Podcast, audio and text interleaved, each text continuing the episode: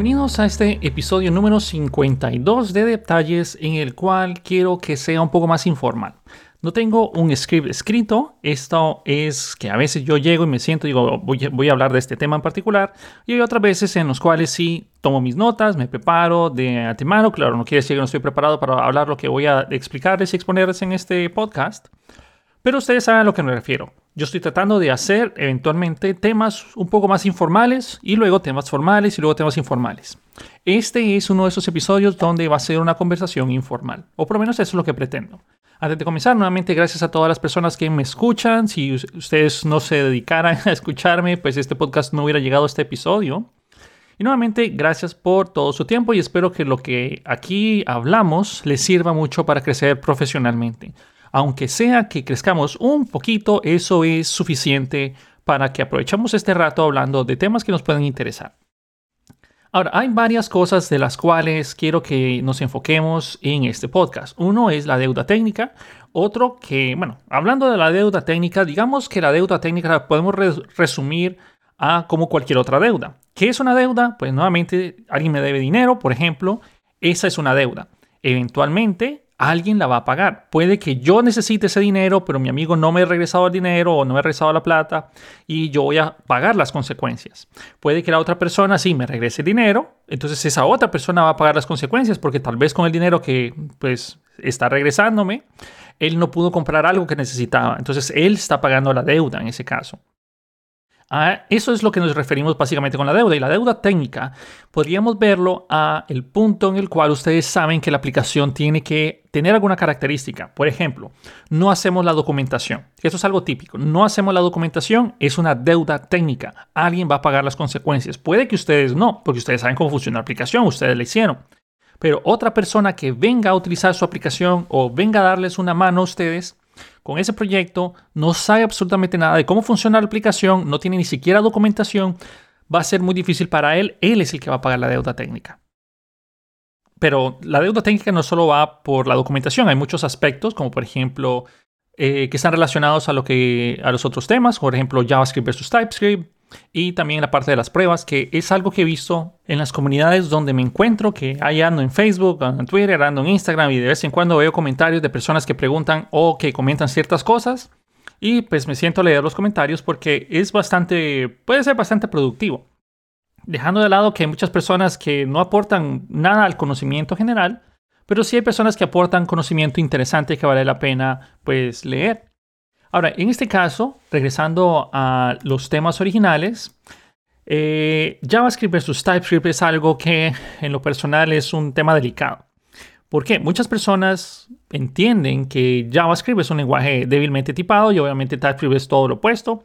Pero también teníamos que cambiar el switch pensando de que TypeScript realmente no es un lenguaje, es un superset de JavaScript. pocas palabras, si tú sabes JavaScript, posiblemente sea muy fácil para ti entrar en TypeScript. Pero bueno, eso es diferente. Hagamos la separación de que TypeScript es diferente en muchos aspectos a JavaScript, ¿ok? Porque entrar en TypeScript sin saber nada de él puede ser un poco complicado. Digámosle así, pero realmente saber JavaScript es la base para comprender TypeScript. No al revés. En fin, hay un punto que yo he visto muchas discusiones en las cuales dicen, ¿qué prefieres usar? ¿Prefieres usar JavaScript? ¿Prefieres usar TypeScript? ¿Prefieres trabajar tus aplicaciones de Vue o React en TypeScript o en JavaScript? En Angular no digamos porque obviamente estamos trabajando en TypeScript trabajar en Angular con JavaScript es un martillo que no creo que nadie se vaya a meter en esa camisa de once varas. Pero React y Vue es totalmente opcional trabajar con TypeScript. También la parte del backend es opcional trabajar con TypeScript. Y bueno, obviamente dependiendo de lo que estés, puede ser que estés trabajando en Deno y ahí obligatoriamente vas a trabajar en TypeScript. Pero nuevamente eh, me preguntan mucho qué prefieres JavaScript o TypeScript y yo enteramente prefiero trabajar con TypeScript hasta donde sea posible. Casi que ni lo pienso, a menos de que la aplicación sea sumamente pequeña, sumamente pequeña, yo voy a ser el único en usarla. Tal vez ahí es donde decida, sí, lo voy a hacer en JavaScript. Pero, pero, cualquier otro caso, voy a trabajar y seleccionar en TypeScript. Ya les voy a decir las razones. Una, muchas personas, bueno, no voy con las razones. Recuerden, esto es una conversación informal.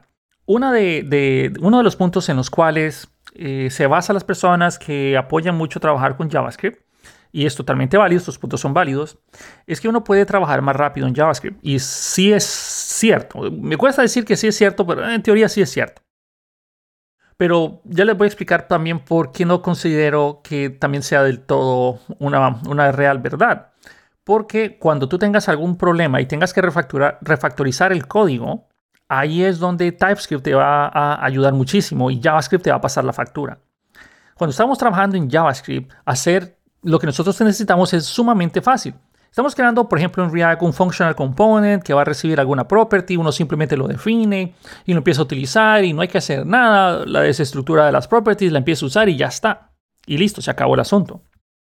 Pero cuando estamos en la parte de TypeScript y React con TypeScript, ya no es tan sencillo, porque si queremos desestructurar algo, tenemos que decirle a TypeScript que ese, esa desestructuración puede tener estas propiedades, o puede tener estas funciones, o puede tener lo que ustedes le estén diciendo, y no es directo. Ustedes tienen que codificar adicionalmente, o sea, hacer códigos adicionales que mm, más de uno va a ver de manera innecesaria, especialmente si estamos acostumbrados a trabajar en JavaScript. Más de uno va a decir, bueno, ¿para qué tengo que ponerle el tipo si eh, a, esta propia, a esta property que yo ya sé que estoy mandándola como un argumento en, en el componente padre que lo uso?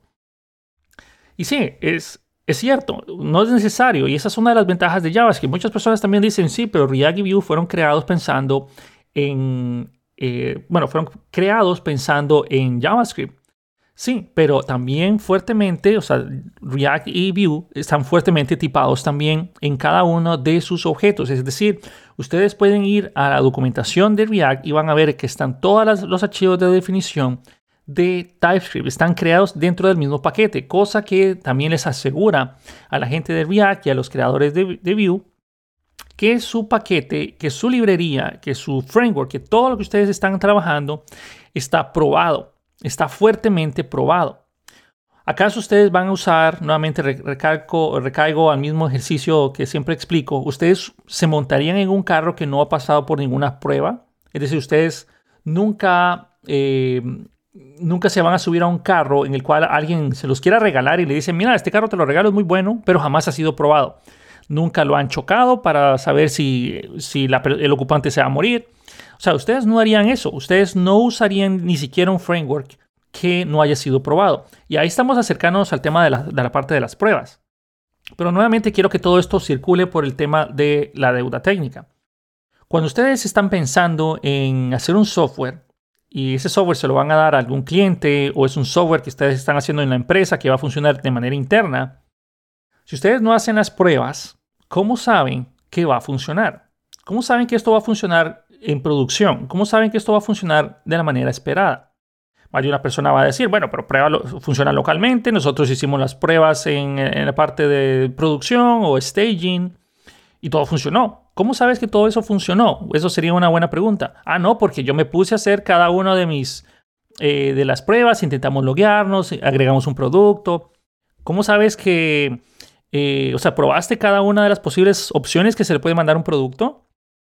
¿Probaste qué pasaría si la persona ingresa a algún campo que puede tener una inyección de SQL? ¿Probaste qué pasaría si la persona, eh, si otro desarrollador, que no eres tú, digamos que son dos personas que están trabajando, ¿Qué pasaría si otra persona eh, tocó código de un componente, pero tú no te diste cuenta y así hiciste la publicación? ¿Y qué pasaría si el código de la otra persona está mal? ¿Cómo te diste cuenta de que todo está funcionando?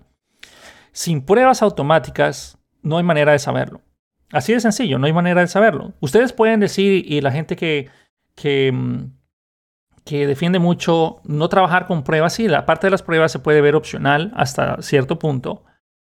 Pero cuando ustedes ya ingresan a un ambiente donde realmente serio, donde ustedes ya eh, tienen que poner la, la, o sea, la aplicación tiene que funcionar sí o sí, entonces ahí ustedes necesitan la parte de las pruebas. La parte de las pruebas yo sé que muchas personas no les gusta. creo que en el top 2 de las cosas que menos les gusta a los desarrolladores es uno, hacer documentación y dos, hacer pruebas. Si no estoy mal, hay mucha gente que le gusta hacer pruebas. En, en lo personal a mí no me agrada ni me desagrada. La documentación sí definitivamente es algo que no me gusta, prefiero que otra persona lo haga pero eh, en general es algo que a los desarrolladores no nos gusta hacer, no nos gusta hacer pruebas, no nos gusta hacer la documentación.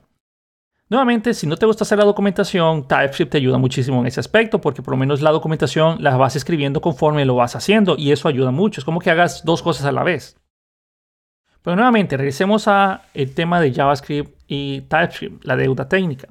Si nosotros estamos trabajando en JavaScript, y perfecto, estamos creando nuestras funciones, estamos creando nuestra aplicación de Vue o de React y todo funciona bien y todo funciona de mil maravillas, pero para ti va a funcionarte de mil maravillas. Para otra persona, que ese es el caso en el cual yo me encuentro en un proyecto, en una aplicación de unos, unos tickets de soporte, que es una aplicación medio grande que tiene un montón de interacciones con un montón de cosas y el código es una sopa, una enredadera diría yo, me ha costado muchísimo saber qué cosa recibe qué función cómo trabaja. O sea, yo no hice el código, por consecuencia yo no sé nada al respecto. Tengo una función que recibe una llave, y esa llave yo no sé cómo luce, no sé qué información hay en la llave.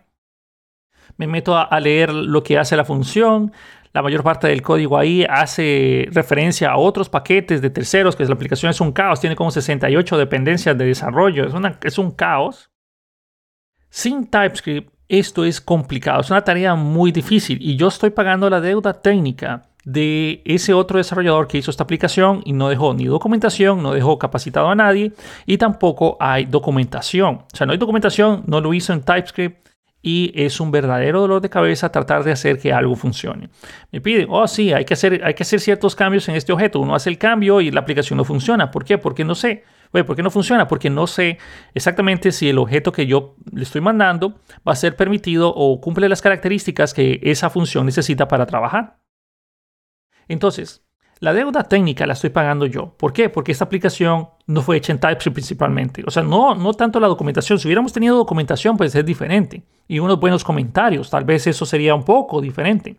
Pero no es lo mismo tener comentarios a tener un tipado estricto. Son cosas totalmente diferentes. Ustedes pueden tener una buena documentación también con comentarios y también trabajar con TypeScript y aún así es mejor.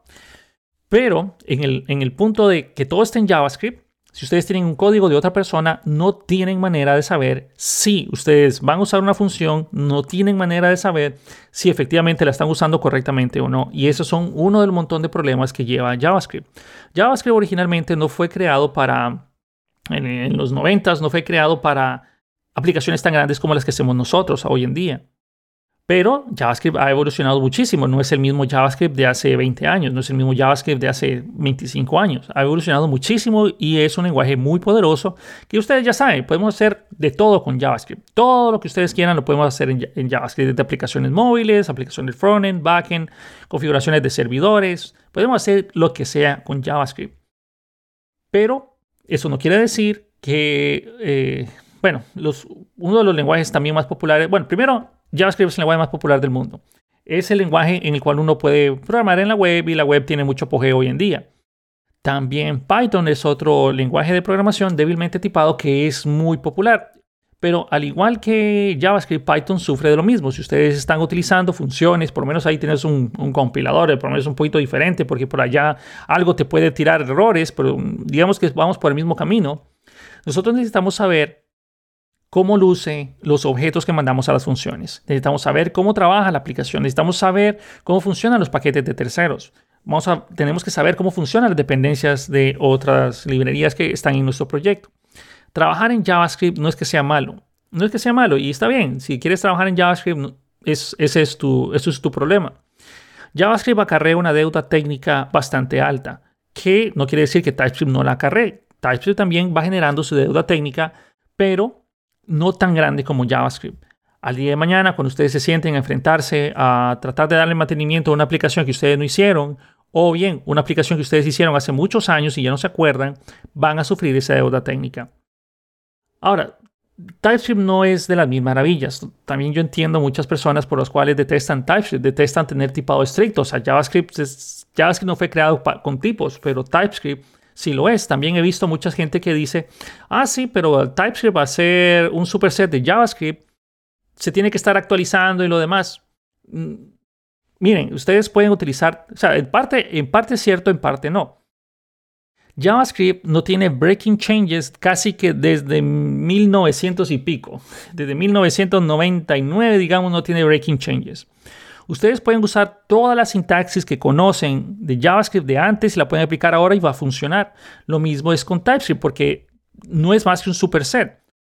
Ustedes cuando van a hacer una aplicación y están usando características modernas, TypeScript se los va a traducir por ustedes. Es, es como Babel. Babel también traduce el código de moderno de JavaScript a versiones, digamos que el ECMAScript 5, que es el estándar mundial más, bueno, aceptado. Claro, el ECMAScript 6 ya casi es un estándar que va a tener el mismo apogeo del ECMAScript 5. Pero eso es diferente. La cosa está de que TypeScript no incorpora breaking changes en su aplicación. Eh, al contrario de lo que dicen muchas personas, si tú usas TypeScript y luego viene TypeScript 5, 6, 7, 8, 9, qué sé yo, cualquier versión, no va a incluir breaking changes a menos de que JavaScript incluya breaking changes que no ha pasado desde hace muchos años. Entonces, TypeScript literalmente te ayuda a que tu aplicación esté correctamente estructurada al día de mañana. TypeScript no te va a evitar problemas que las pruebas automáticas captarían. No, TypeScript, al igual que JavaScript, puede tener problemas de tipado inclusive. A pesar de que muchos, muchos digan, bueno, pero tenemos tipado estricto en TypeScript. No, todo va a depender del desarrollador. Solo para plantearles un, un, caso sumamente en el cual TypeScript se puede, no se va a enredar, simplemente va a confiar en lo que ustedes escriban. Por ejemplo, ustedes hacen una llamada a un API que regresa cierta información. ¿Ok? Vamos a plantearlo así en JavaScript y en TypeScript. Esta aplicación, actualmente yo hice el backend, digamos, o otra persona hizo el backend, no importa, pero actualmente el backend nos regresa un objeto que tiene cinco propiedades y esas propiedades tienen un nombre específico. Si estamos en JavaScript, perfectamente hacemos la petición, traemos la data y la empezamos a usar y ya se acabó. No hay que hacer nada más. No hay que hacer nada, literalmente, eso es todo. Si nosotros estamos en el lado de TypeScript, simplemente hacemos la llamada, regresa la data y lo empezamos a utilizar así nada más. El problema es que si lo hacemos así nada más, perdemos uno de los puntos fuertes de TypeScript, que es tener un tipado estricto. Es decir, no sabemos cómo luce el objeto. Simplemente estamos usando sus propiedades y usualmente TypeScript le pone que eso es de tipo any. Es decir, any sería el común denominador a cualquier cosa en JavaScript. En JavaScript todo es un objeto o primitivos. En TypeScript si ustedes no especifican algo, posiblemente dependiendo de qué tan estricto ustedes tengan su configuración del tsconfig o del TypeScript, puede que les diga o les marque errores porque quieren usar any, que es el tipo común, es como un comodín, puede ser cualquier tipo, que es, en pocas palabras, lo que apuntaría cualquier variable en JavaScript o cualquier objeto en JavaScript. Entonces, algo de tipo any pierde toda la restricción que tiene TypeScript y TypeScript va a dejarte pasar lo que sea. Por ejemplo, ustedes están esperando que esta función recibiera un string, pero está recibiendo algo de tipo any y lo va a aceptar perfectamente. Claro, por eso hay configuraciones en las cuales se evita eso. Pero bueno, entonces, cuando ustedes están trabajando con este RESTful API y nos trae esta información, perfecto, funciona en JavaScript, ustedes lo hicieron y demoraron, qué sé yo, digamos que unos 15, 20 minutos. Digamos que es una aplicación grande, demoraron un día. En TypeScript posiblemente también van a demorar un día y unos cuantos minutos más poniendo el tipado. Ok, está bien. Al día de mañana el backend cambia. Hay alguna, algún cambio importante en el mismo, en el mismo endpoint y hay que cambiar la, respuesta. Por alguna razón hay que cambiar la respuesta de nuestro backend. Aquí es donde ya viene la deuda técnica que vas a pagar fuertemente en JavaScript. Viene la deuda técnica. Ok, se hizo el cambio. Ahora la información que nuestro que nuestro backend regresa es diferente. Hay unas cosas minúsculas, puede ser una mayúscula o una minúscula, que ahora ya no es igual. Un valor antes venía como un número, ahora viene un string. Y ah, digamos que solo esos dos. Y un booleano antes venía con, bueno, digamos que solo estos dos. Algo que una, una mayúscula y minúscula en la parte de una propiedad, en el nombre de una propiedad, y algo que era un número ahora, antes, ahora es un string. Así de fácil. Esos dos problemas minúsculos.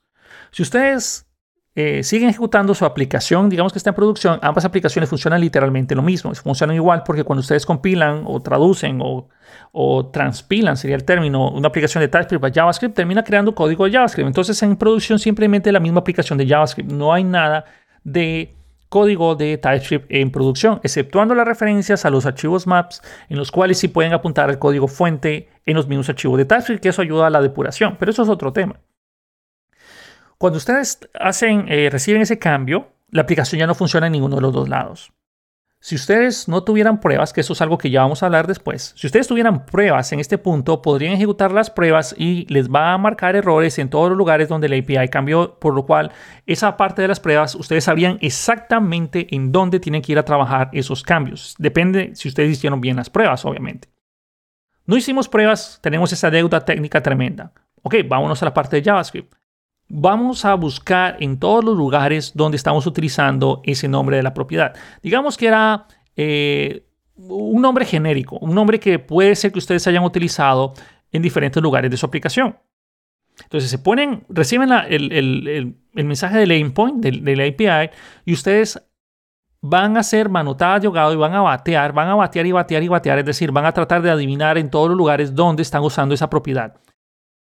Bien, no van a tener ningún error.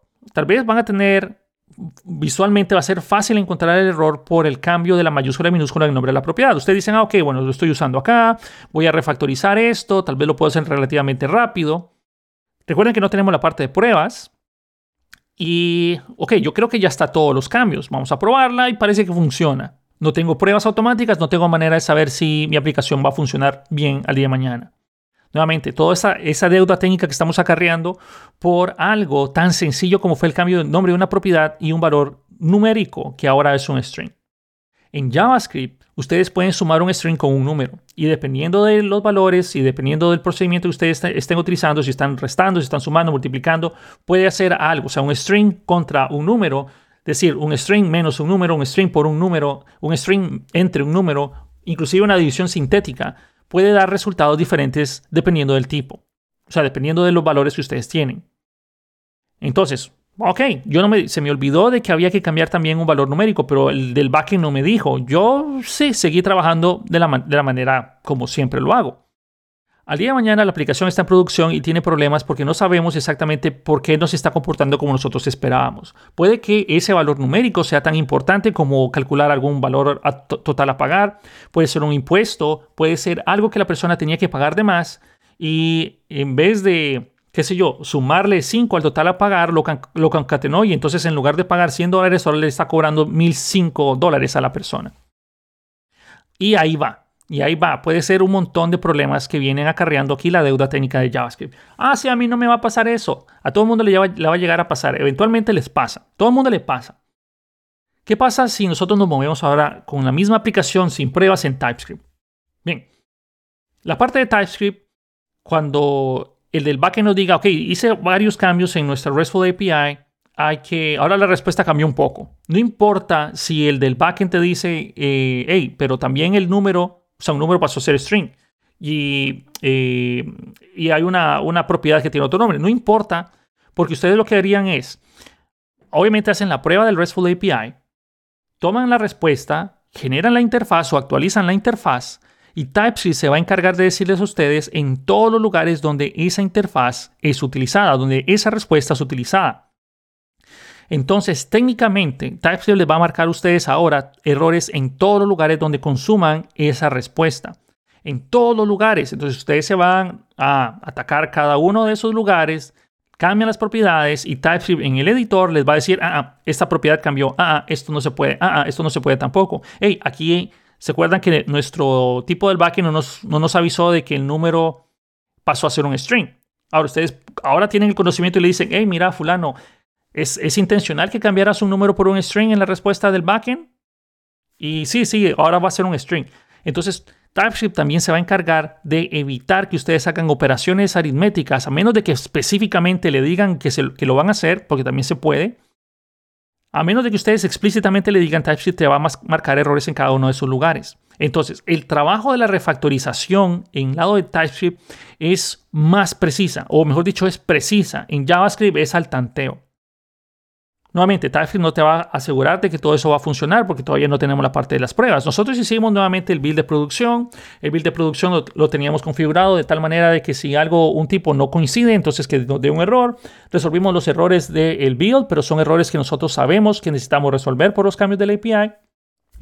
La aplicación la desplegamos y la probamos rápidamente y dice que funciona. O sea, la probamos, me, digo que nos sentamos en la, en la, aplicación, la manoseamos y parece que funciona. No tenemos pruebas, realmente no hay manera de saber si la aplicación funciona bien. No hay manera. Sin pruebas automáticas no hay manera de saber que la aplicación funciona. Más de uno va a decir, sí, pero la aplicación es muy pequeña, la aplicación, claro, todo depende de la magnitud de la misma. También depende de la cantidad de usuarios, o mejor dicho, desarrolladores que estén participando en el desarrollo de la misma, valga la redundancia. Pero sin pruebas, ustedes no tienen manera de saber que la aplicación funciona. Hey, ay, casualmente ayer funcionaba, o ya no funciona. Eso es algo que la prueba posiblemente te pudo haber atrapado. Ay, pero es que tú estás metiendo un valor aquí que no debería venir. Ah, eso lo pudo haber adivinado la prueba. Hacer la parte de las pruebas puede ayudarles a ustedes a ahorrarse una gran cantidad de dinero por pérdidas que una aplicación mal desplegada les va a acarrear. Imagínense que ustedes su aplicación vende artículos se dieron cuenta de que están calculando mal los montos porque no tenemos pruebas y lo hicimos en JavaScript. Hubo un cambio en, eh, un API y estamos calculando mal los montos a pagar. Nuevamente, sin pruebas no hay manera de saberlo. Con TypeScript tendríamos tal vez algún, una, luz al respecto. Bueno, mejor, mejor dicho, tendríamos alguna luz para poder eh, saber de que hay cosas que cambiar. En JavaScript, persínate de que todo lo que hiciste salió bien. Ustedes están seguros de que mi trabajo está bien, ah, está bien.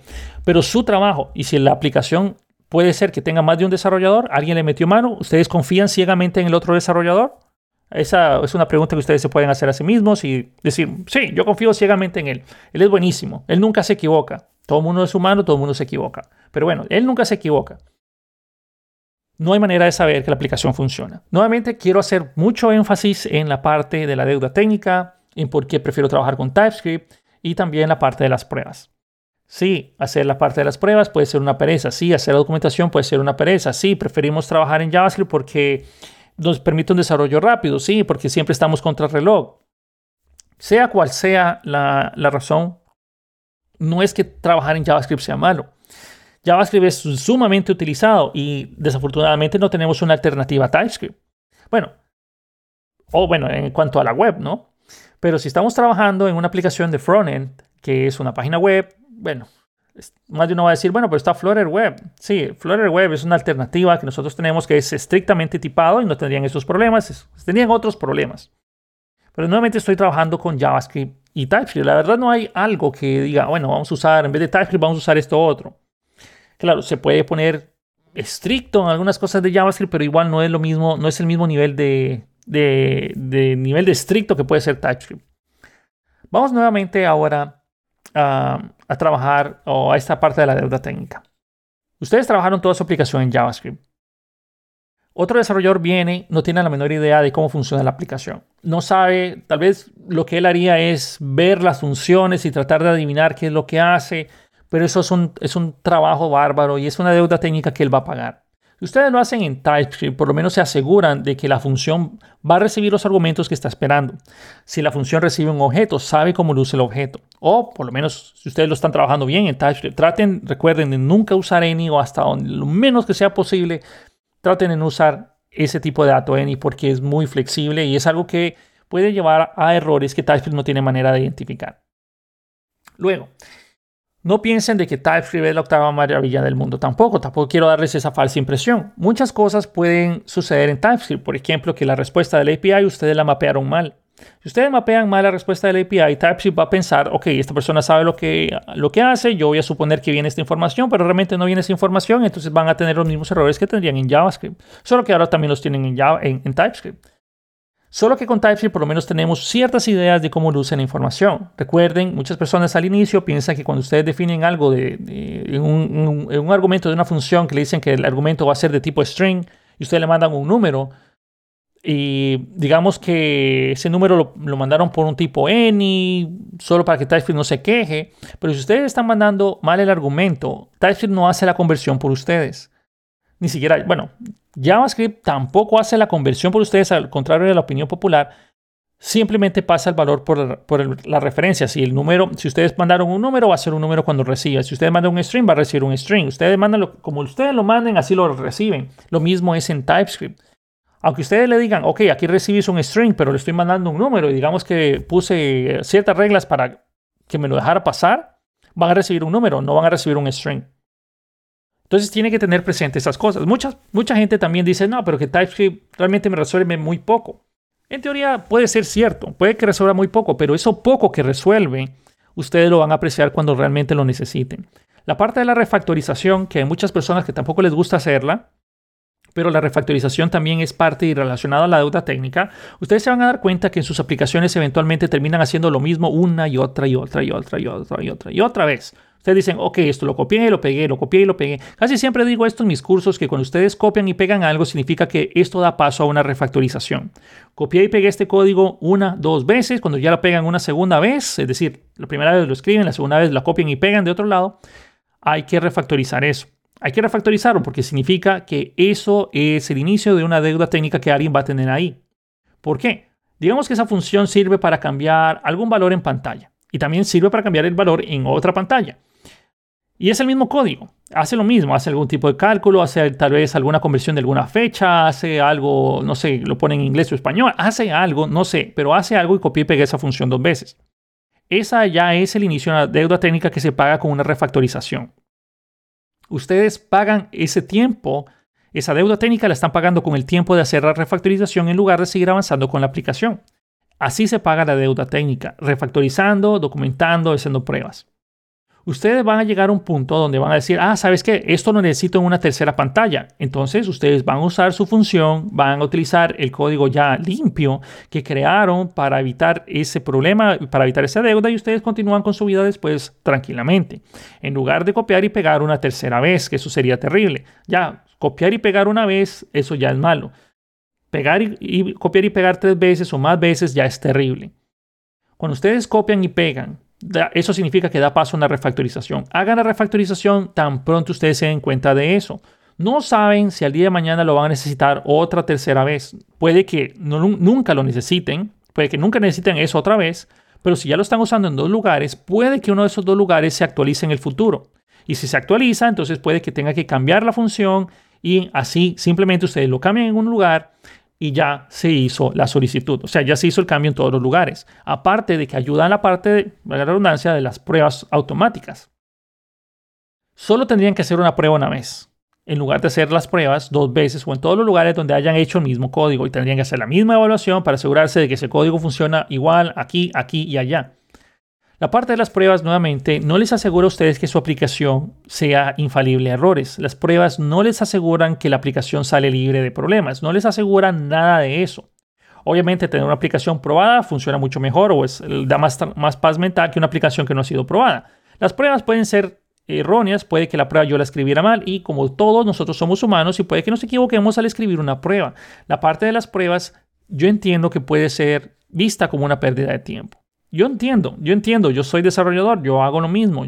Yo me enfrento a los mismos problemas que la mayoría de los que me escuchan en este podcast, que también son desarrolladores. Yo sé, yo sé, yo sé que eso puede ser una pérdida de tiempo, puede sentirse que es incómodo, que no lo quiero hacer y ay, qué pereza, mejor estaría programando la siguiente característica, sí. Pero el inconveniente está, que también viene ya después el tema de desarrollo basado en pruebas que se resume a que nosotros vamos haciendo las pruebas de la mano con el desarrollo. Y que eso sería, sería lo óptimo. Lo que pasa con, el, con este tipo de desarrollo también es que hay muchas características que todavía no están eh, escritas en piedra, que pueden estar cambiando y eso significaría que yo tengo que estar cambiando las pruebas. Claro, eso ya es otro problema que no va tanto relacionado al desarrollo, sino tan, va más relacionado a el diseño y la planeación del mismo no deberíamos tampoco entrar a desarrollar algo que no esté correctamente planteado el problema. Es decir, nosotros no deberíamos de... Nos piden, hey, mira, Fernando, hay que hacer esta aplicación esta pantalla, hay que hacer bla, bla, bla, bla, Y ok, nosotros empezamos a trabajarla y empezamos a crear todo mediante lo que nosotros comprendimos. Pero no hay ningún requerimiento en papel, no hay un análisis, no hay nada al respecto. Simplemente lo que nos dijo esta persona, que esa persona al día de mañana, así como cambian de ropa interior, así, bueno, espero que cambien de ropa interior todos los días Así como cambia de ropa interior, espero, así puede cambiar esa opinión el día de mañana. Entonces hay que volver a hacer los un montón de cambios, un montón de refactorizaciones que no deberían de suceder si nosotros hicimos correctamente el análisis y el levantamiento del requerimiento o caso de uso. Hay muchas cosas que yo sé que más de uno está diciendo, uy, en mi empresa hacemos todo lo que Fernando está diciendo que tenemos que hacer, pero no lo hacemos. en la empresa donde estoy no hacemos nada de eso. En la empresa donde estoy, nosotros simplemente nos sentamos, tiramos código y pasamos a producción y listo. Hoy en nuestra empresa trabajamos solo con un ambiente de desarrollo que es producción. Que nosotros eh, inclusive hacemos las pruebas con la base de datos eh, eh, de clientes reales.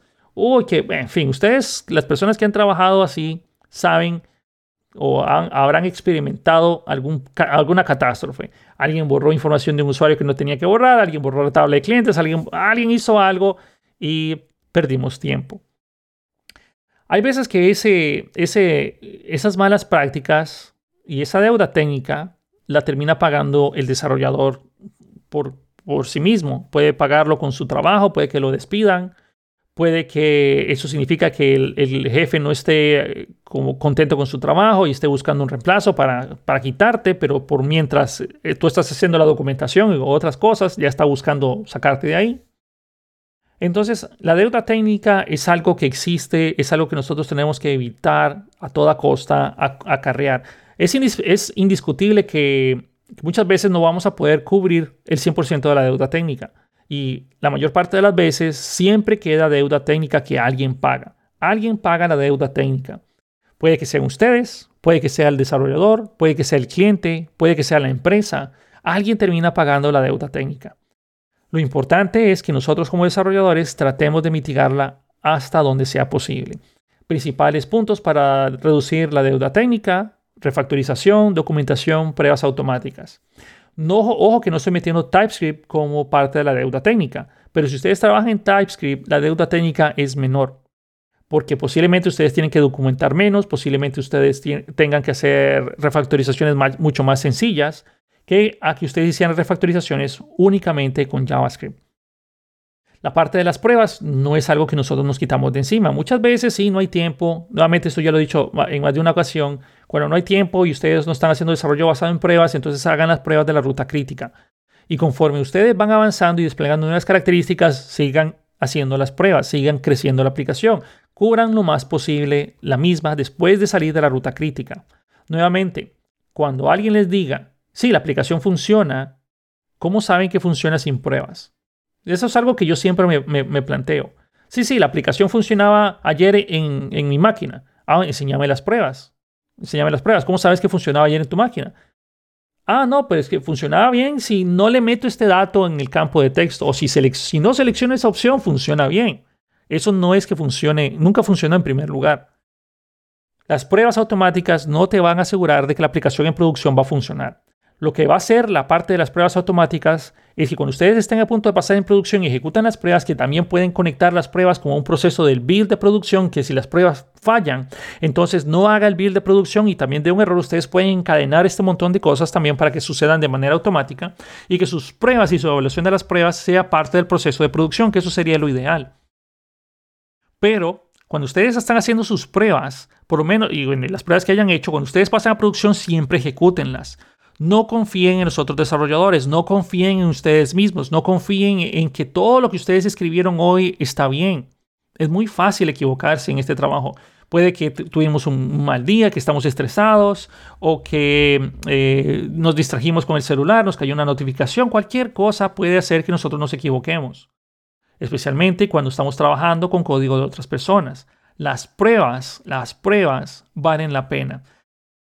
Tal vez ustedes bueno, no os digo ustedes en general, pero posiblemente desarrolladores junior que todavía no, no, comprenden realmente el objetivo de las pruebas o la importancia de las mismas, solo quiero plantearles este caso. Nuevamente, el caso del carro.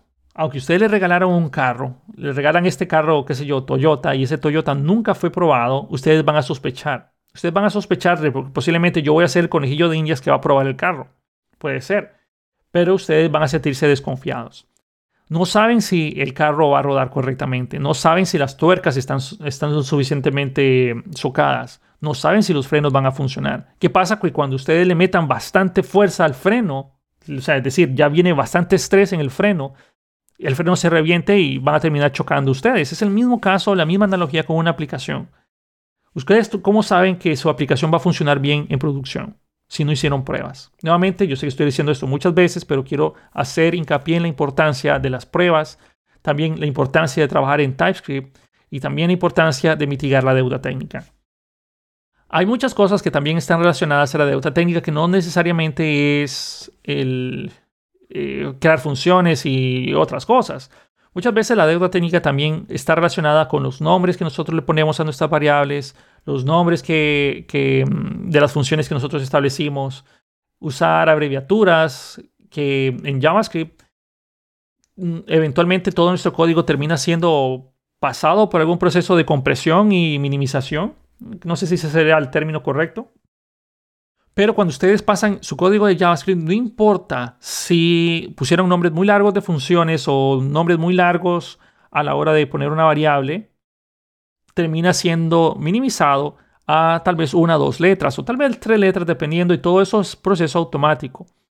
Y eso ayuda a que carguemos menos nuestro navegador web. Eso, esto va en un montón de procedimientos de optimización que pueden hacer para que los clientes descarguen sus aplicaciones eh, de una forma más rápida en fin, son otro montón de cosas. Y la deuda técnica de nombrar mal las variables, las funciones, nuevamente alguien las va a pagar. Puede que sean ustedes mismos, puede que sea otro desarrollador, puede que sea la documentación, puede que ustedes lo paguen a la hora de hacer las pruebas. En algún momento se va a pagar nuevamente esa deuda técnica.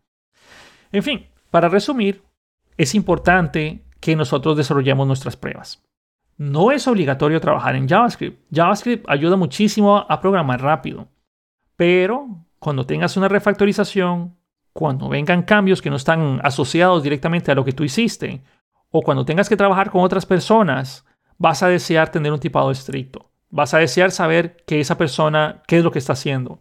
Vas a desear estar totalmente seguro de que la función de la otra persona va a regresar lo que él dice que está regresando. En JavaScript no hay manera de saber eso. Más de uno va a decir, sí, pero estamos trabajando en React y tenemos eh, los prop types. Ah, sí, estamos trabajando en Vue y sabemos que este objeto emite esto y sabe que estas properties que recibo tenemos eh, que son de este tipo, tiene este valor por defecto. O sea, se puede establecer esas configuraciones en estos frameworks y librerías. Sí, se puede. Pero eso a costa de más código y en teoría se resumiría tan fácil como poner una interfaz de TypeScript, que es más fácil que hacer los prop types y inclusive es más ligero para nuestra aplicación. Hay muchos, muchos, muchos factores por los cuales cuando decidimos trabajar con algún tipo de tipado en JavaScript, nos damos cuenta, ah, esto es mejor en TypeScript. Luego, no es obligatorio, pero es recomendado que ustedes trabajen en TypeScript. Trabajar en equipo con TypeScript es mucho más fácil, es, es agradable hasta muchos aspectos, es más fácil de detectar errores. Muchas veces cuando ustedes están trabajando en JavaScript con código de otras personas y en un equipo de trabajo, no tienen manera de saber hasta que estén corriendo la aplicación o ejecutando sus pruebas automáticas. Ups, se me olvidó que no hacemos pruebas automáticas. No, hasta que la aplicación esté corriendo, ustedes se van a dar cuenta que eso funcionó o no. ¿Cómo saben que el código de otra persona es compatible con el suyo? No hay manera de saberlo. Hasta que corran la aplicación. Nuevamente, TypeScript tiene muchos beneficios que sí, está bien, hay, muchas cosas que son dolor de cabeza, sí, yo sé que hay, hay, objetos que yo no sé qué tipo de dato es, o sí, que qué pereza estar escribiendo tipado de todo, o oh, qué pereza, tengo una interfaz más, qué pereza, tengo que ahora crear este tipo, qué pereza, eh, esta función tengo que estar especificando qué tipo de retorno es, ah, qué pereza, yo TypeScript no me ayudó como yo esperaba le puse que la función, eh, se me olvidó ponerle el tipo de retorno a la función y está regresando lo que la función regresa, pero no era lo que yo estaba esperando. En fin, yo sé, TypeScript no es el santo grial, no es el santo remedio que les va a ayudar a ustedes con todos sus problemas, pero en lo que TypeScript es muy bueno, es bueno, es muy bueno en lo que hace. Mucho mejor que trabajar únicamente con vanilla JavaScript plano. Digo vanilla JavaScript plano, es decir, sin tipos y nada de eso. No importa en qué framework, librería estén trabajando, trabajar en JavaScript hoy en día no es que sea malo, pero rápidamente es algo que se descontrola. No es la primera vez ni la última vez en la cual yo sé que voy a tener que darle mantenimiento a una aplicación de JavaScript en la cual está pésimamente codificada y no hay manera, no hay ni documentación, no hay pruebas, no hay nada, no tengo manera de saber que la aplicación va a funcionar. Que por cierto, nuevamente hago hincapié en el proyecto que me tienen haciendo una aplicación de, etiquetes, bueno, de, actualizando porque se movió de dominio. Eh, hay que hacer muchos cambios en la aplicación, hay un rebranding de la marca de la, la, de la empresa, hay muchas cosas que están surgiendo por ahí no tengo manera de saber si la aplicación funciona. Lo que estoy haciendo es, obviamente, no puedo pasarlo todo a TypeScript, es una aplicación enorme, pero estoy haciendo la parte de las pruebas en ruta crítica y estoy asegurándome de que por lo menos le voy a dar a los usuarios que hereden esta aplicación, porque No todos saben y mi jefe, bueno, nadie en la empresa excepto un amigo habla español y sabe que me voy a ir. Pero estoy tratando de dejar este código lo mejor posible, lo mejor documentado hasta donde me es humanamente posible y todo el código que estoy manipulando para que la persona que herede esa aplicación tenga una deuda técnica más pequeña o tenga una deuda técnica pequeña. Créanme, esto no ha sido sencillo. He pasado como un mes hurgando esta aplicación, tratando de, de, ver cómo es que funciona. Ni siquiera me dejó las variables de entorno correctas. Tuve que sentarme y analizar en todo lado donde hay variables de entorno y tratar de adivinar cuáles son las variables de entorno. No hay nada de eso. Que por cierto, haciendo publicidad en mi curso de Next, el que está a punto de salir, posiblemente a, finales o a mediados del otro mes, posiblemente ahí está, todavía, todavía falta, voy por la clase 180 grabada. Y en fin, eso es otra cosa, pero hay unas secciones que estoy haciendo ahí que están recorriendo la milla extra para enseñarles a ustedes cómo mitigar esa parte de la deuda técnica. Van a ver qué interesante es eso que estamos haciendo en esa aplicación o en ese curso de Next. Pero bueno, dejando de lado esa publicidad, regresando al tema de, de este podcast, tratemos de reducir esa deuda técnica nosotros, tratemos de refactorizar, tratemos de que cuando, cuando nosotros notemos que un código, ustedes dicen, esto es algo que ustedes notan, dicen, mm, este código no se ve muy bien, este código hace mucha cosa, esta función es muy grande, esta, esta manera creo que no es la óptima, creo que podría haber una mejor forma, ustedes mismos saben eso, su subconsciente les dice eso. Ustedes saben cuando eso sucede, cuando sientan eso, eso ya es una deuda técnica que alguien va a pagar. Puede ser que ustedes, ustedes o alguien más. Tratemos de refactorizar cuando sea necesario. Yo sé, mucha gente no le gusta refactorizar, pero esto es una gran diferencia entre los desarrolladores que vienen empezando con desarrolladores intermedios, con desarrolladores que ya saben de antemano por la práctica, porque han refactorizado tanto, saben antes de que empiecen a escribir el código y van a decir, ¿sabes qué? Esto yo lo voy sé que lo voy a ocupar por lo menos en más de un lugar mejor de inicio se crea de la manera correcta y ya no tienen que refactorizar. Pero eso es algo que se agarra con la práctica y con el tiempo de estar programando. En fin, espero que este episodio de detalles les haya gustado. Para mí es un verdadero privilegio nuevamente saber de que ustedes me escuchan. A las personas que están en el carro, pues espero que lleguen o que tengan un camino un poco más agradable. Que sigamos aprendiendo todos juntos en este camino de nunca acabar, que siempre salen tecnologías nuevas, siempre cambia algo pero estamos aquí juntos en esto. Espero que este episodio nuevamente les haya gustado, que lo hayan disfrutado. Y recuerden, traten de investigar mucho por su cuenta. No se queden con lo único que yo les digo, sigan expandiéndole. Yo no tengo el... Mm, yo no soy, como decía, una persona se rió de ese chiste, yo no soy el store de, de Redux, yo no soy la única fuente de la verdad. Yo, al igual que cualquier otra persona, puedo estar equivocado. Y estoy equivocado en muchas cosas. Pero nuevamente, investiguen, lean, prepárense y seamos mejores desarrolladores de que lo que fuimos ayer. Nos vemos en el siguiente episodio de Detalles. Hasta la próxima. Se despide con ustedes Fernando Herrera, que hasta ahora digo eso. Nos vemos en el próximo episodio de Detalles. Chao.